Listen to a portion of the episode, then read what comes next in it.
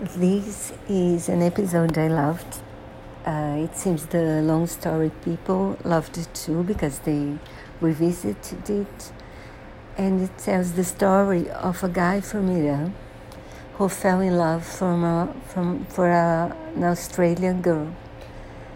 And they've been together for 30 years, I think. And they, they met in London before the Iraq Iran war. He lied to her at first, saying he was from Egypt. Then, but then they told her, he told her the truth.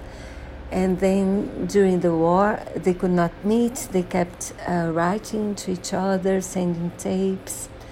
Um, to talk to, to each other on the phone was a fortune, but it keeps it kept them together.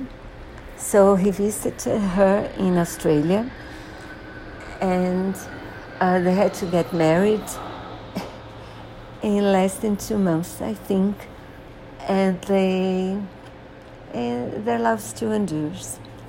And they, they tell us some of their secrets for that.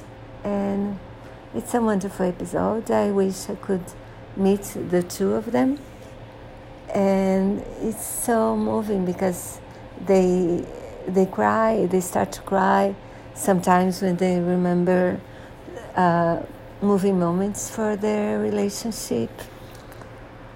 I do recommend it. It's lovely